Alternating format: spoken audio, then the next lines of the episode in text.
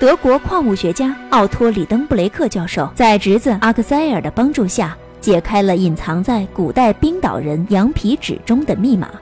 他发现前人已经通过冰岛的一个休眠火山口到达过地球内部。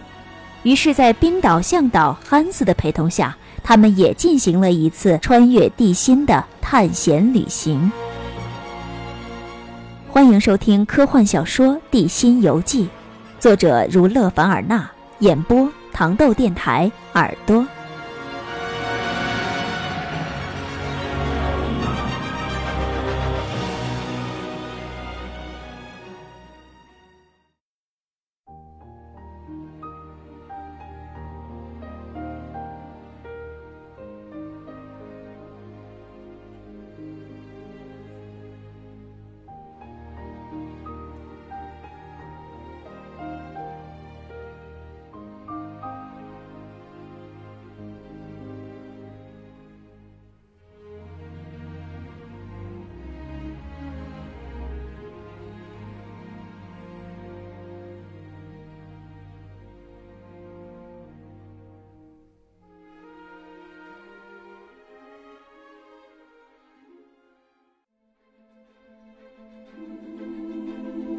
随着憨子发现了泉水，三个人的地心行程仿佛容易了不少。于是，他们穿过螺旋形的梯道，继续向前行进，到达了大西洋底部。在经历了一整天收集数据、整理数据的讨论、聊天的休整之后，他们又将重新踏上征程。然而，阿克塞尔将在未来的行程当中面临着前所未有的挑战。请继续关注糖豆电台小说剧联播《地心游记》第二十六集，只剩我一人。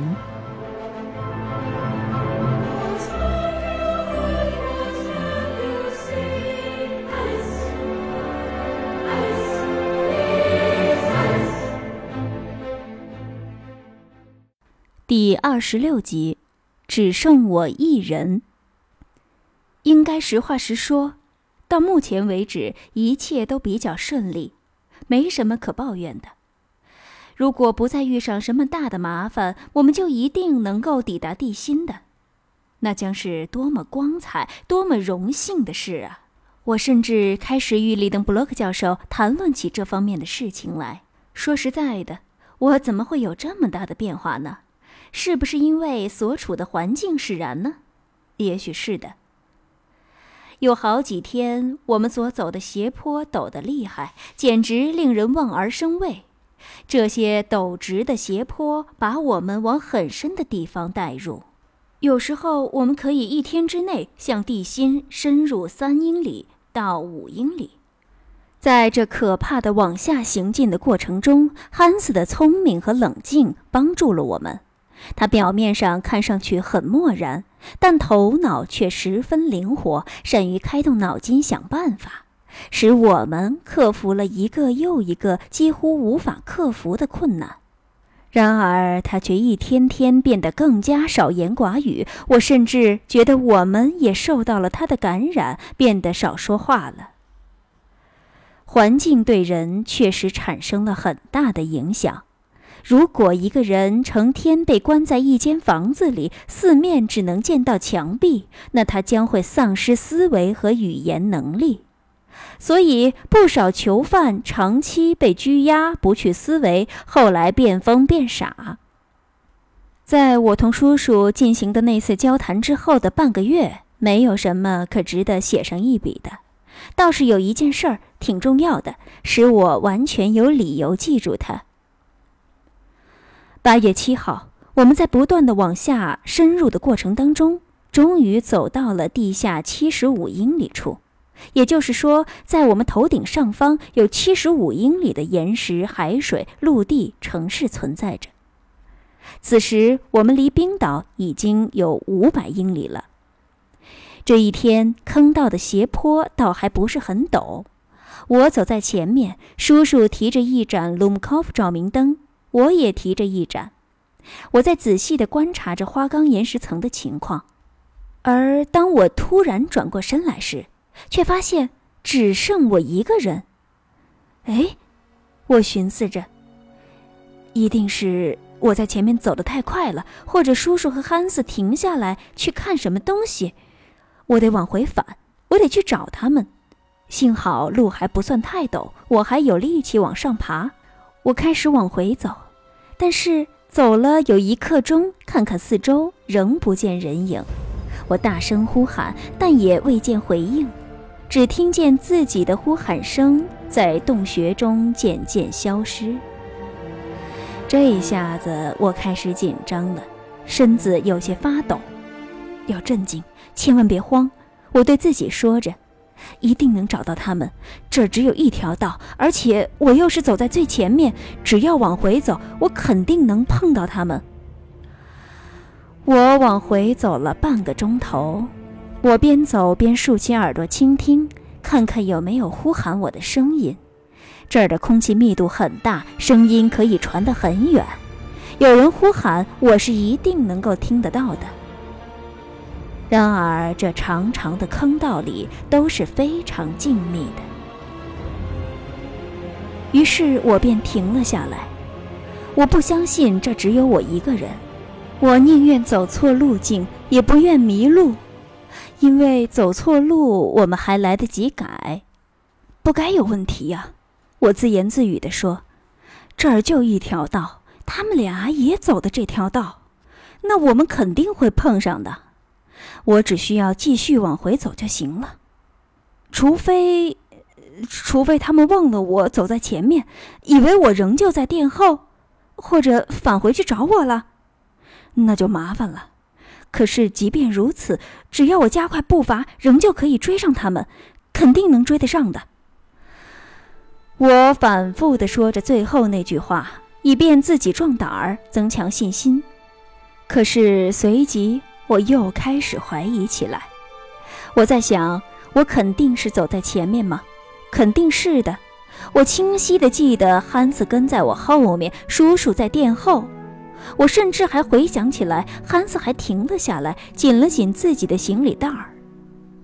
我记得他这么做的时候，好像仍旧继续往前走，没有停下来。另外，我还在寻思。我有一个忠实的向导，那条小溪，它在这座迷宫里就如同一条延展的线，在指引着我前进。我只需要向着小溪往回走，那就一定能够找到我的两个同伴。这么一想，我立即转忧为喜，精神为之一振，决定赶快继续往回走，一刻也不能耽误。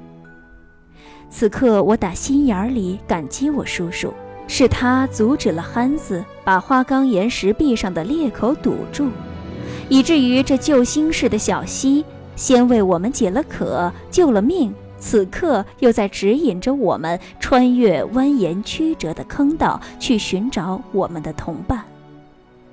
在继续往回走之前，我应该捧起溪水洗洗脸。因为这对我来说百利而无一害，我甚至应该把头埋进溪流，好好的浸一浸。可是，当我把头埋进小溪时，我一下子惊呆了，脚下只有干硬而粗糙的花岗岩，哪儿有什么潺潺流淌的憨子小溪呢？第二十七集，迷路了。我这一惊非同小可，一下子便陷入了沮丧和绝望之中，简直没有什么言辞可以细致地描述我的心境。我将在饥渴难熬之下，孤独地死在这坑道当中，如同被活埋了一般。我本能地伸出滚烫的手去抚摸地面。多么干硬的岩石呢！我到底是何时何地，又是怎样离开小溪的呢？很显然，现在小溪并不在这儿。我这才明白，我在最后一次停下来倾听小溪的时候就已经迷路了。看来我在一开始误入歧路时没有发现汉斯小溪已经不见了。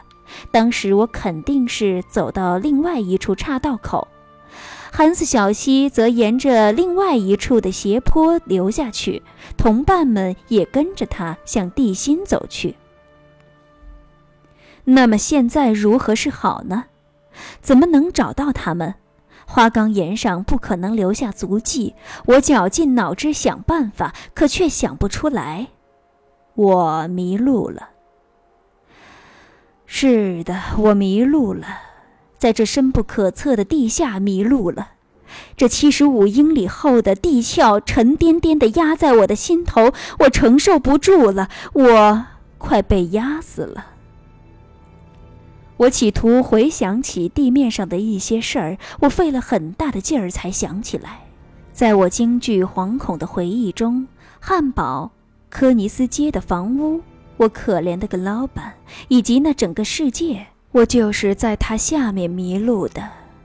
这全部都浮现出来，我眼前还闪现了一幅幅的幻象。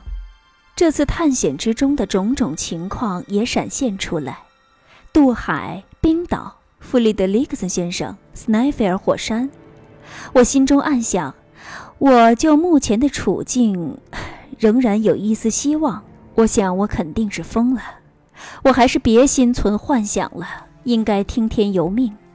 有谁能有如此巨大的神力，劈开压在我头顶上方巨大的穹顶，救我回到地面上去呢？有谁能为我指引一条正确的路径，让我得以与我的同伴们相逢呢？我的叔叔呀！我绝望地喊了一声。这是我唯一可以说责备他的话，因为我知道他一定也急得不行，想方设法的在找我。他肯定也是非常的痛苦。当我感到没人能救我的时候。我自己也想不出什么办法救自己，我想到了上帝。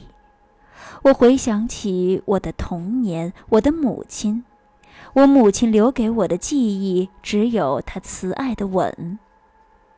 我开始祈祷，上帝也许不会答应我的请求，因为这是临时抱佛脚，但我也管不了那么多了，所以虔诚的心去祈祷。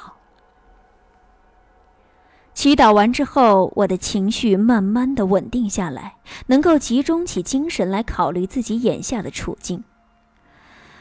我的食物可以够我三天，而水壶的水是满满的，但是绝不可以独自一人这么继续待下去。那么我该往上走还是往下走呢？当然应该往上去，一直往上走。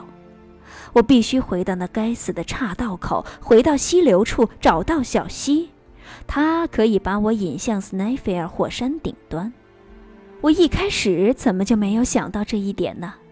这可是我唯一的一线希望了。眼下最关键的问题就是找到憨子小溪。我站起身来，拄着铁棒，朝着坑道上方走去。斜坡很陡。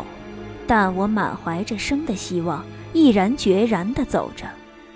其实我的心里十分清楚，我别无选择，只有往回走。